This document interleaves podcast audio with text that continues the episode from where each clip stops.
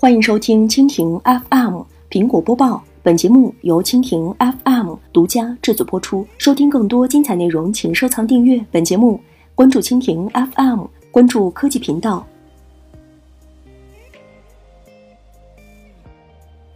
苹果更新 WWDC 应用，开发者开会大幕进入倒计时。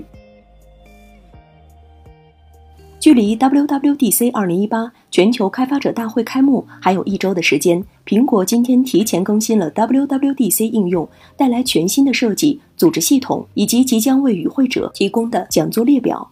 根据苹果的更新日志，此次更新重新设计了界面布局，可以让与会者更加方便地查找喜欢的讲座、下载视频和实验室等。这对于那些无法参加会议的开发者来讲，也是不错的改进。